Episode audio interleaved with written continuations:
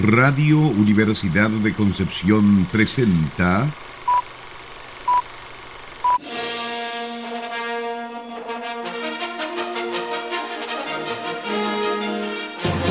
De película.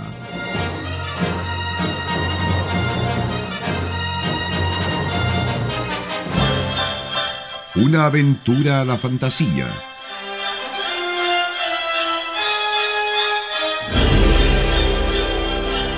un paseo por las imágenes que guardan tu memoria.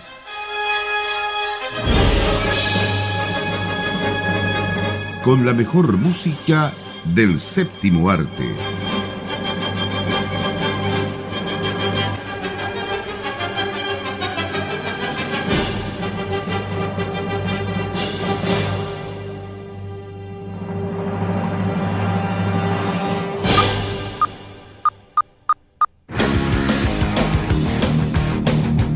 Muy bienvenidas y bienvenidos a otro capítulo en Radio Universidad de Concepción del programa con la mejor música de películas de todos los tiempos. De película de Radio Universidad de Concepción en el 95.1 FM y en www.radiodec.cl. En compañía, como siempre, de mis colegas y amigos, ¿cierto? Sara Salazar, Nicolás Masquiarán, que vamos rápidamente, raudamente a comenzar este programa. Así es, estamos a todo gas el día de hoy. Qué curiosa esa frase. Yo pensé que iba a decir a todo cachete. Ah, no, pero... pero ya te fuiste para otro lado, Felipe. Estamos frenéticos y quizá un poquitito angustiados también, hay que decirlo, porque no es una situación eh, muy favorable la que nos va a tocar revisar hoy día en varios sentidos, ¿ah? porque hablamos de la mejor música del cine, no necesariamente del mejor cine. aunque, hay que decir que más allá de eso, esta película es eh, un referente absoluto de su época. Probablemente no la película de acción más señera del momento, pero sí me atrevería a decir que está entre el grupo de las que de alguna manera cambiaron el cine de acción en su momento. Eh, y bueno, como estamos en este ciclo de cine noventero, teníamos que pasar por una de las películas más transmitidas por la televisión abierta de este país, me atrevería a decir. Casi cada mes y medio la estaban pasando. Una película que todas las personas que viajan a Chihuayante en la micro la reviven todos los días. Ah, claro, tienes toda la razón. Yo, no, yo creo que no solamente a Chihuayante Sara Salazar, yo creo que para Lota también es la, posibilidad. Todos los días vuelven a revivir esta película. Revivir esta película, ¿cierto? y estamos hablando para que ya nuestros auditores empiecen a recordar, es la película de hoy día es Speed o como llegó acá a Chile, ¿cierto? Máxima velocidad. Junto a la tremenda Sandra Bullock, que en ese momento estaba muy jovencita. ¿eh? Eh, en todo caso, los años no pasan por ella, porque hace poco la vi una película y se veía tan espectacular como en ese tiempo. Y también a uno de los grandes actores, yo creo que muy queridos también por toda la audiencia eh, de cine, que es Don Keanu Reeves. Así es. ¿O no, Sara? Tú lo amas. Sí, debo admitir que Keanu Reeves es uno de esos actores que dice bien, Keanu Reeves, hasta el día de hoy. Pero fíjate que, bueno, tanto Sandra Bullock como Keanu Reeves ya tenían un par de películas a su haber, pero esta definitivamente fue la que los lanzó al estrellato total. O sea, desde aquí en adelante ninguno de los dos volvió a ser el mismo en cuanto al cine, digamos, ya se convirtieron en las superestrellas que conocemos el día de hoy. Y con justa razón, razón creo yo, ¿ah? Y, qué gran año, estaba pensando, qué gran año 1994 en que se estrenó esta película, porque ya habíamos visto también La, Máscara y cuantos otros éxitos más. O sea, mm. era, fue un tremendo verano para ir al cine y pasarlo espectacular. Sí, eh, Pulp Fiction también estuvo estrenada en ese, en ese momento, estuvo también Maverick, ¿cierto? Eh, qué entretenido. Sí, eh Entrevista con el vampiro. ¿Se acuerdan de esa película? Igual Otro clásico. También deberíamos revisarlo. El ciclo de cine de vampiros. película de vampiros, a mi juicio, que se ha hecho en la historia del cine. Así es. Que, se, que, me reclamen los fans de Herzog o qué sé yo, del, o del clásico de Todd Browning con Bela Lugosi, pero para mí, desde el punto de vista de la representación del vampiro, ahí está. Ahora, tenemos en esta película la dirección de Jean de Bond, Eh, él de origen neerlandés, pero que no tiene una gran filmografía. ¿ah? De hecho, Speed, o sea, máxima velocidad, también la segunda parte que llegó tres años después, entre medio Twister, ¿cierto? una película muy efectista cuando estaba toda la ola de los desastres naturales, The Hunting y por último Tom Rider de Lara Croft. Sin embargo, había estado involucrado como director de fotografía en algunas películas de acción y aventuras bastante interesantes, lo que ya les daba algún bagaje dentro del género. Había trabajado, por ejemplo, con Paul Verhoeven, había trabajado con John McTiernan, nada menos que en Duro de Matar y a la Casa del Octubre Rojo. También trabajó en algunas de las entregas de Arma Mortal, El Clan del Oso Cavernario. Eh, digamos que no le falta. La joya del Nilo también. Fue una de las películas donde él estuvo presente en la dirección de fotografía. Es decir, no le faltaba experiencia para enfrentar este tipo de género, si bien la dirección no había sido lo suyo hasta este punto, eh, donde él finalmente se lanza, ¿cierto? Se lanza a la dirección. Y yo diría que dentro de todo, y más, más allá de lo que dije recién, lo hace bastante bien, porque uno podrá encontrarle un montón de falencias a esta película, pero como película de acción, como película que lo mantenga uno pegado al asiento, en esa época, bajo los cánones de esa época, funcionaba de sobra. Sí, tú nombraste igual, bueno, varias de las películas que fueron taquilleras en, en su momento, era, era también muy, muy recurrente, por ejemplo, eh, las películas del creador eh, de este de La Casa del Octubre Rojo, que eran las, historias de Tom Clancy, por ejemplo, que igual tuvieran un éxito, ¿cierto? Porque eran con mucha acción, ¿ya? Era esas que era acción de principio a fin, como en esta película que estamos revisando hoy día, que es Máxima Velocidad. Eh, hubo una Máxima Velocidad 2, pero creo que, dijémoslo hasta ahí nomás, porque en realidad no, no, no, no, no hay muy, muy buenos recuerdos eh, sobre, sobre esas películas.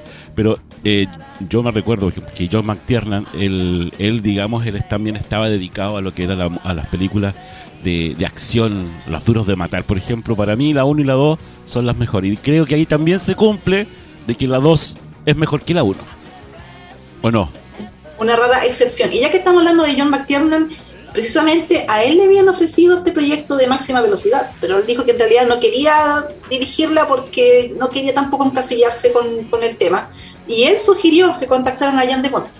Y de ahí ya todo, el resto es historia, como dice. Y si bien es cierto, la filmografía de Jan de Bont quizás no es como tan nutrida, igual tiene estos éxitos que, que son, digamos que igual marcados. O sea, Twister, efectista, efectista y todo, o sea. Taquillera. Fue un tremendo éxito taquilla, por supuesto. O sea, Tom Rider con la Angelina Jolie. es súper icónica esa película también, o sea, para los, para los fans. Y además estuvo presente como productor en películas como eh, Minority Report, cuyo nombre en español no recuerdo, pero es esta de los, de los detectives minoritarios. Claro, de los detectives estos que van como arrestando a la gente antes que cometan los crímenes. Y un favorito de nosotros que es Equilibrium. También estuvo ahí como productor. Bueno, todo calza. todo calza. Todo calza. De hecho, ampliando un poquito más y ahora pasándonos al productor de esta película, no voy a abundar en esto, Mark Gordon, que si uno busca su filmografía justamente como productor o productor ejecutivo, es alguien que está detrás de muchas películas que a partir de los 90 fueron muy taquilleras en el ámbito justamente de la acción, más allá de que sean reconocidas como tremendas obras maestras o no. No solamente eh, Speed, ¿cierto? Sino que, a ver, recordando alguna, eh, en eh, Rescatando al Soldado Ryan, por nombrar alguna de más peso, está también en El Chacal, eh, está también en El Día Después de Mañana, La Liga de los Hombres Extraordinarios. Yo sé que estoy nombrando películas que muchas de ellas incluso a estas alturas pasan por debajo del radar, pero que son El Patriota también. Eh, películas que, por ejemplo, gozaban de un tremendo respaldo publicitario en su momento, más allá del éxito que mm, lograron o no alcanzar. Entonces, estamos hablando de que hay un equipo que sabe mover los hilos de Hollywood. Eso es en el fondo lo que tenemos detrás de la película Speed y por lo tanto no hay que extrañarse del resultado que llegó a tener justamente la taquilla. Muy brevemente quiero mencionar que todos estos nombres que estamos dando, si, se fijan, son como herederos de este cine de acción que, que nosotros, bueno, a mí me encanta Duro de Matar, pero es como un cine de acción que tiene unas características bien particulares, que es como a estas alturas uno diría a la antigua porque si bien hay persecuciones, qué sé yo, no se basa tanto en la explosión, en la balacera, sino que realmente hay como una, una tensión que va detrás de la historia, que después salió otra línea que ya yo creo que Rápido y Furioso, por ejemplo, es otra clase de cine de acción el que se hace hoy en día. Entonces es bonito ver un poco la evolución de estos como, entre comillas, discípulos o gente que trabajó con los directores que como que originaron esta, esta nueva vuelta del género y ver las películas que produjeron, sobre todo en los años 90. Pues hemos mencionado un montón de películas que fueron súper taquilleras y son icónicas del género también. Así es. Y una de las cosas que eh, igual hay que tener en cuenta, que el tema específico, además de este bus que tiene que ir a una cierta velocidad y no bajar de los 50 kilómetros por hora, ¿cierto? Hay un, hay un trasfondo social que a lo mejor también eh, fue tocado, ¿cierto?, en, en, esta película por algo. Algo tiene que haber pasado, a lo mejor hay alguna historia de algún policía que quedó descontento, ¿cierto?, que lo, lo sacaron o desvincularon de eh, la rama de, de las fuerzas policíacas en Estados Unidos y bueno, era su forma de obtener lo que a él le correspondía, según él, ya, ya que no lo había podido obtener de forma lícita, ¿cierto? Tenía que eh, planear alguna cosa maquiavélica para poder lograr esta cantidad de dinero. Y aparte que también había, tenido un problema de mutilación en, una de sus extremidades, entonces para él sentía que había sido estafado de alguna forma por la policía en este caso. Y ahí hay un tema que conecta también con lo que podemos encontrar en el argumento de la roca. Y si bien uno puede decir esto es un cliché porque termina conociéndose, o sea, perdón, termina convirtiéndose en un cliché, eh, en el fondo también te da luces de un cierto descontento de cómo el país está tratando a sus supuestos héroes, que es algo que ha sido una constante eh, en ciertas producciones, incluso lo hemos visto más recientemente en el universo Marvel, por ejemplo. Entonces hay temitas justamente ahí que, que pasan un poco desapercibidos porque son aspectos tangenciales de la trama tal vez frente a la acción, pero que algo quieren decir también. Por supuesto. Es así. Eh, Nico y Sara, vamos a la música porque estamos en el tiempo para ir a escuchar eh, a Mark Bancina, que es nuestro invitado esta tarde, no lo hayamos nombrado, eh, el compositor, ¿cierto?, invitado esta tarde a nuestro programa. Ya tendremos ocasión de profundizar sobre Manchina. Vamos directamente a la música. Estamos revisando la película Speed o Máxima Velocidad del año 1994, dirigida por Jan de Bond. La música, como ya dijo Felipe, por Mark Manchina.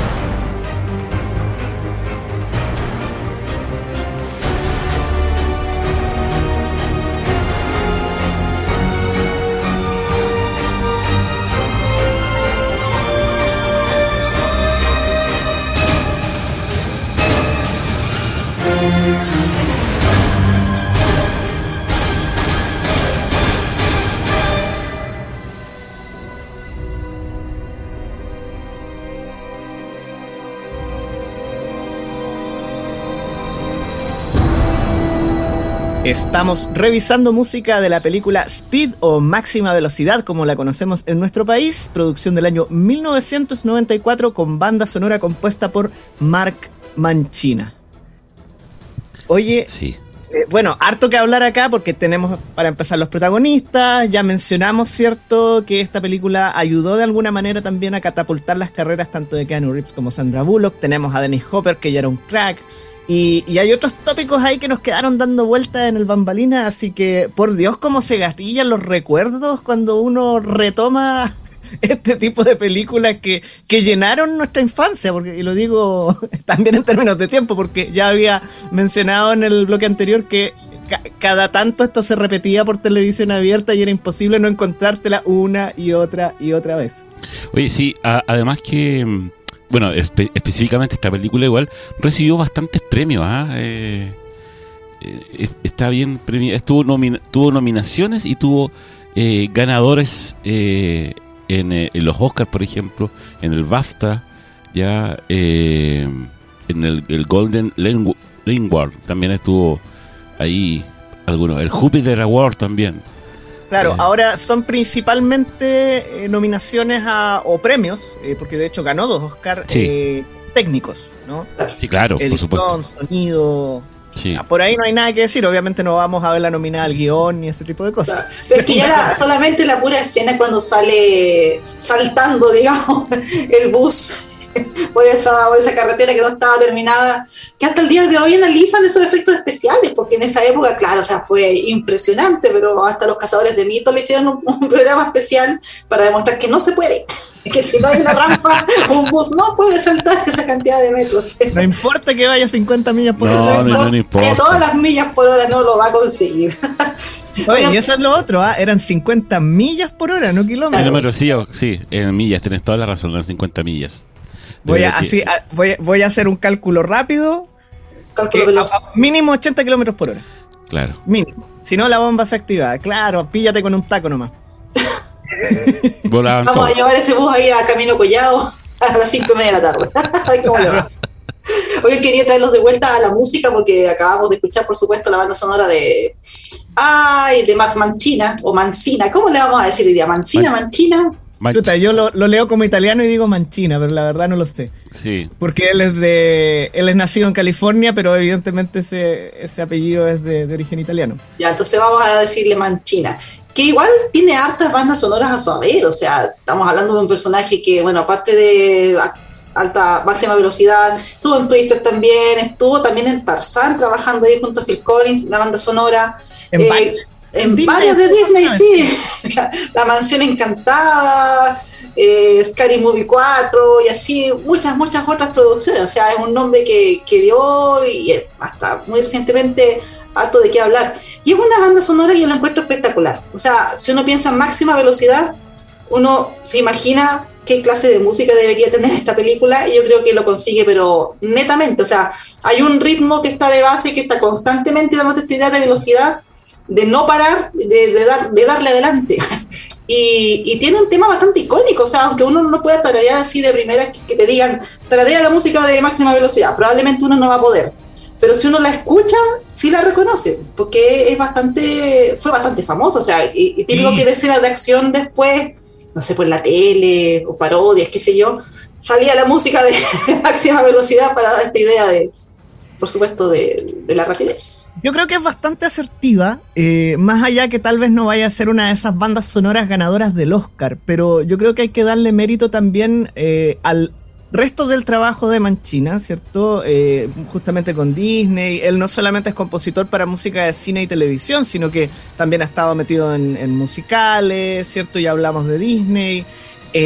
Ha ganado incluso premios Grammy y él eh, también se ha metido en el mundo del rock, del pop, ¿cierto? Entonces tiene bastantes recursos, se ve que es alguien muy versátil, con una amplitud de registro para crear música bien interesante. Y claro, estamos viviendo una época en que él se caracterizó justamente por la composición de música para este tipo de películas, ¿no? Em, Speed, Twister, que mencionábamos recién con el mismo director, pero él es uno de los personajes ya, ¿cómo decirlo?, de la vieja escuela, de entre los que trabajan o han trabajado con Hans Zimmer.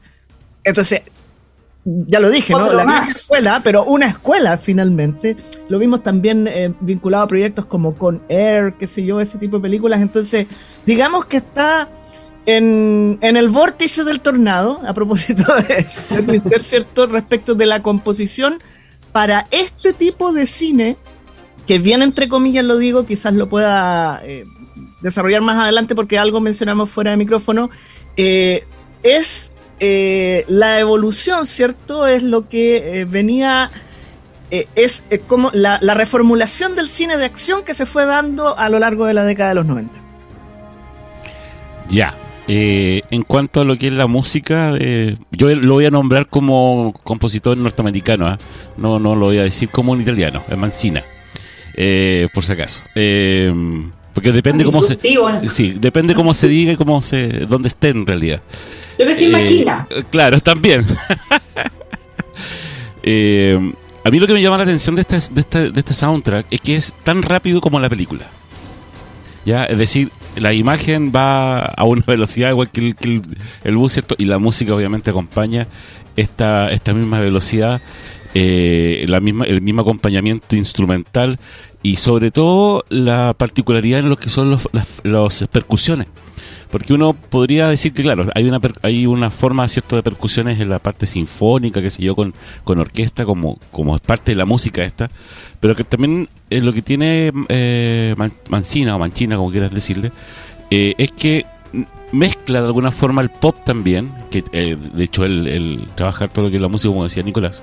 Entonces el, las percusiones también pasan a ser un poquito más más del lado del pop que del que de la música digamos de, de orquesta, ¿ya? Y eso lo maneja muy bien al momento, digamos, de, crear la atmósfera, sobre todo en, lo que es la velocidad, ¿cierto? La rapidez que se necesita y obviamente también en, en, lo, que, en, lo que lleva, digamos, esta película, porque no solamente es la, es la velocidad del, de la acción, sino que también un poco... Eh, todo lo que ocurre, ¿cierto? Fuera de esta acción dentro del, eh, del bus, aunque suene como raro, pero por ejemplo, no sé, cuando van los policías a la otra casa a buscar al, tipo que creen que digamos es el que, el que está detrás de todo esto, eh, hay varias, varias eh, digamos, hay, hay varias acciones que ocurren dentro de la película que no solamente dentro del bus.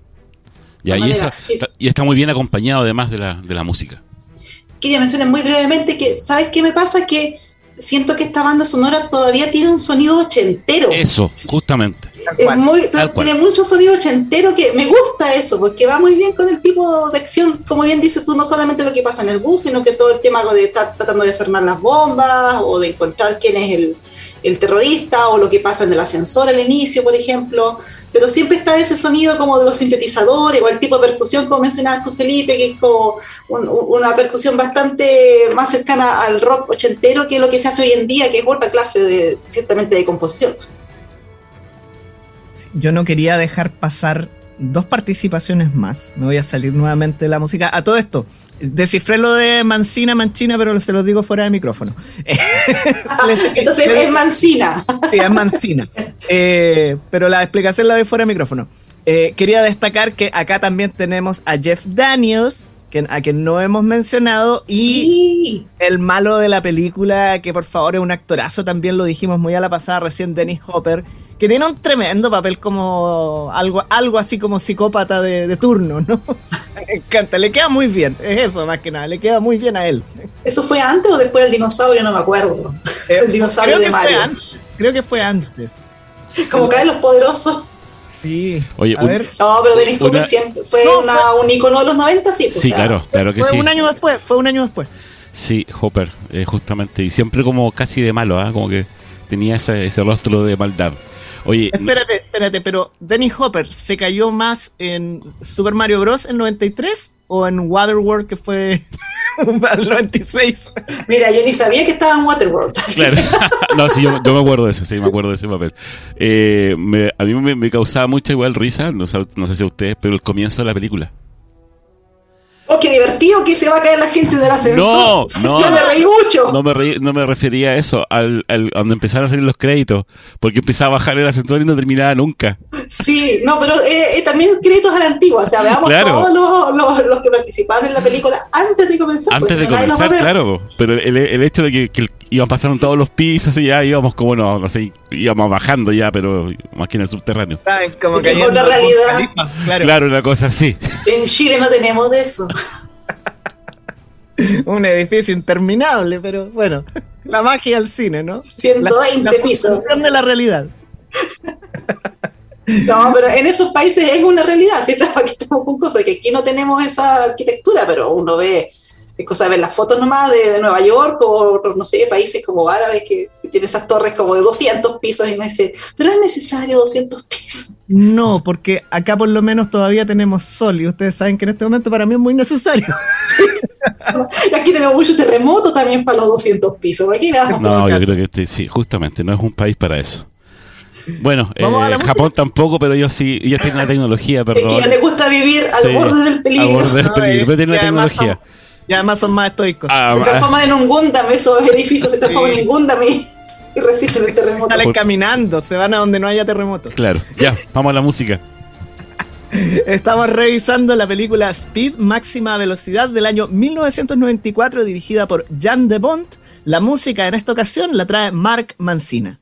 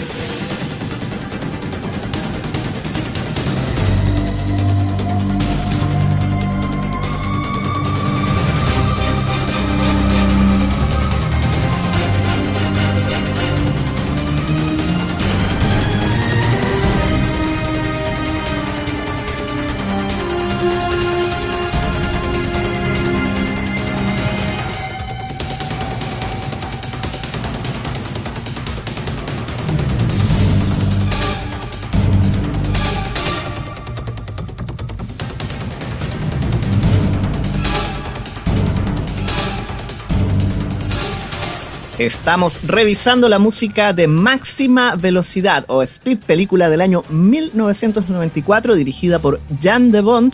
La música en esta ocasión por Mark Mancina. Esto es de película en Radio Universidad de Concepción, 95.1 FM, www.radiodec.cl, nuestra señal online. También página web donde están los podcasts de este y todos nuestros programas y las novedades del equipo de prensa. Estamos en redes sociales, Facebook, Twitter e Instagram y nosotros, su programa de película, en Facebook e Instagram, además de en Spotify, Apple Podcast y Podbean. Por supuesto también en la página de Radio Universidad de Concepción. Puede descargar los programas, llevárselo para la casa, qué sé yo. Eh, Están también nuestras temporadas anteriores disponibles. Así que no está de más, ¿cierto? Para entretenerse y para conversar y ya ve, como ha visto en este programa, también ponerse un poquito de dicharachero a veces respecto de diferentes películas del cine de todo. A veces, a veces. Y lo dice con el rostro serio, a veces. Serio, a veces. Oye, eh, hablando de eso Es de... que nos hemos ido en la profunda también. Sí. Pero se vienen películas buenas, buenas. Y yo creo que no vamos a parar de reír, yo creo.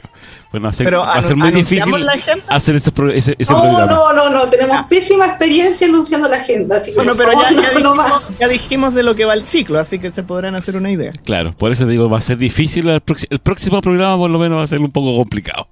Que los auditores visualicen sus películas favoritas de los 90 y lo decreten la próxima semana a ver si logran manifestar su, su película Bueno, y si, y si no sale, nunca está de más que nos escriba a través de nuestras redes, ¿cierto? Y podrían haber visto esta otra película y tal vez la programemos para un futuro de películas, ¿cierto? No de inmediato, pero nos- nuestra agenda siempre va con un anticipo no tan extremo, ¿no? Uno nunca Claro. sabe lo que va a ocurrir. Y por lo general es bastante flexible. Sí, las reuniones, en las reuniones de pauta con Sara ya estamos planeando septiembre.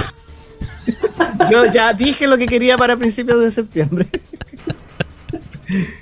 No tiene nada de 18, pero igual. No, si las que dijimos No. nosotros tampoco. Así que estamos bien. Yo me río porque no me acuerdo qué dijimos. pero Ah, pero, pero Sara, por Dios. pero ya, te lo pero tenía vol- anotado. Fue- volvamos a la, a- volvamos fue- a la galaxia, digo, fue- no, volvamos al bus de. Oye, fue el efecto del el efecto de la torta, yo creo, Sara. Ya. Oh, Eh, ya, mira, aquí estamos, ya está, señor auditor, disculpe, señor, señora auditora, porque están sacando unos trapitos sucios al aire. Sí. Hoy aprovecho de, de- de- de hablar igual a los auditores. eh, tenemos un auditor, un fiel auditor hace muchos años. ah, Yo en realidad no lo, no- nunca lo había saludado, pero sé que, que siempre nos escucha eh, y está eh, siempre atento al programa. Así que aprovechamos de mandar un saludo a, a mi tío Jorge, Jorge José. Oh, Eh, no, un- pero fiel auditor. Oh. Así que aprovechamos. Disculpe lo poco. ¿Qué más nos queda por comentar de esta película, de esta tremenda película? Yo la volví a ver para este programa y la encontré tan buena. Son pena. esas películas que no, no envejecen. Sí, Es y que oye, eso es lo interesante. Sí. No, y lo otro del asunto de los efectos especiales, es decir, eso eh, de que hayan volado el, el avión, porque realmente hicieron explotar un avión.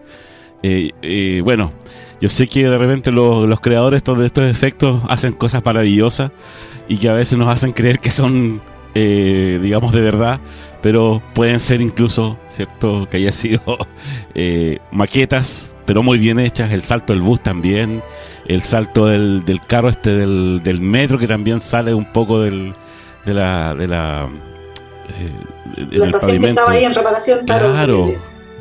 Entonces, realmente esta es una, película que está muy, está muy bien realizada, digamos, en cuanto a sus efectos especiales. Es que una ventaja es que utiliza efectos más que nada prácticos o, o no tan.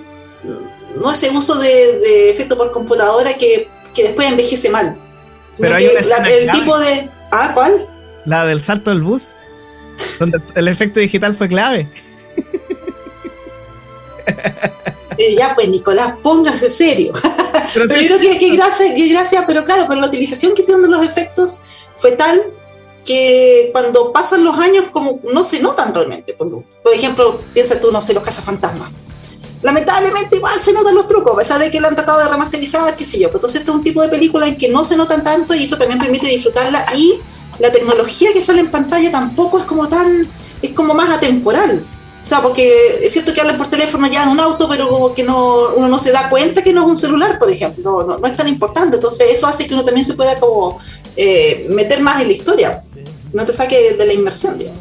Les cuento la historia, es que es, muy divertido lo que pasa con eso del salto en el bus y, se entiende que a pesar del uso del, del efecto digital, envejezca bien, porque se usó el efecto digital a la inversa de lo que se hace normalmente. Lo que pasó acá es que creo que fue un día antes de empezar la filmación que Jan de Bond, yendo por una autopista, vio que faltaba un trozo en un tramo que estaban construyendo y cuando vio eso dijo, mm, podríamos agregar el guion y así lo hicieron. por otro lado, Sandra Bullock eh, aprendió efectivamente a manejar un bus para la película y sacó licencia. Ella tiene licencia para conducir autobuses. Y de hecho la aprobó al primer intento. Así que ella está conduciendo en buena parte de la película. Y bueno, cuando hacen esta escena del salto, en realidad la tuvieron que hacer dos veces porque consideraron que la primera vez el bus aterrizó muy suavecito, no generaba el efecto que, que querían. Pero ya la segunda vez funcionó. Y resulta que, ¿qué es lo que pasa? Que el puente que se utilizó, en realidad sí estaba ahí. Lo que pasa es que al contrario de lo que ocurre habitualmente, que se añaden cosas por efectos digitales, acá lo que hizo fue borrar un poquito con efectos digitales para dar justamente la sensación del tramo de carretera que faltaba. Por lo tanto, el efecto es mucho menos notorio que en otro tipo de escenas de esa naturaleza. Por eso funcionó. ahí inteligente de los efectos especiales. Ahí me comí no sé cuántos datos freak para. no, yo tengo uno guardadito. eh, bueno, no sé si está, habrá estado ahí ILM haciendo lo de la suya o eh, en esos años ya sí, pues estaban trabajando full con los efectos especiales. Sí, no sé si era ILM, pero claro. Pero de todas maneras, hasta como les decía, pues hasta el día de hoy estaban analizando el efecto de, del bus saltando por el puente sin terminar.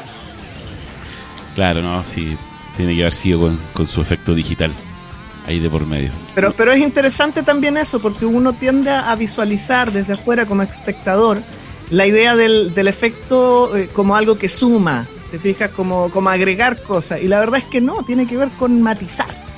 Y acá yo creo que esa matización se logra de manera magistral. Bueno, hablando de matices, tenemos que empezar a, despedirnos, a bajar la velocidad en nuestro, en nuestro recorrido. no, porque ya sacamos la bomba, así que no va a ah, explotar.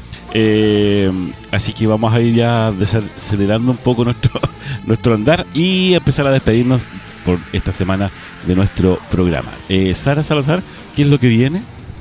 A continuación viene un nuevo capítulo de Sonido Penquista y luego las 21 horas un programa que tiene como la mitad de velocidad nomás de lo que, lo que estábamos hablando ahora.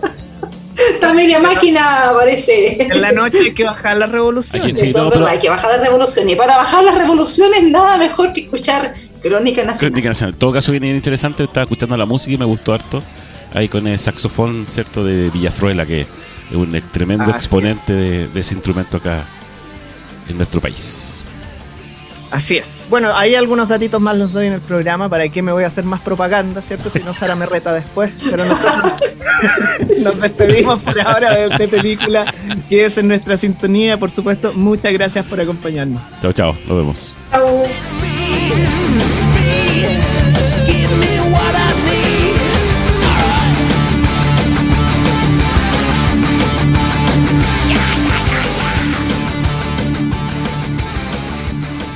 Radio Universidad de Concepción presentó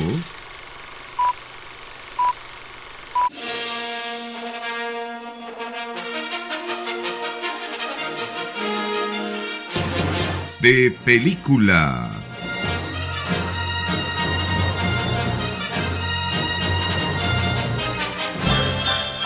Una aventura a la fantasía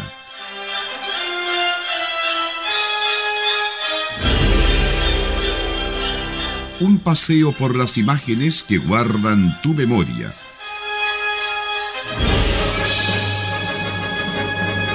Con la mejor música del séptimo arte.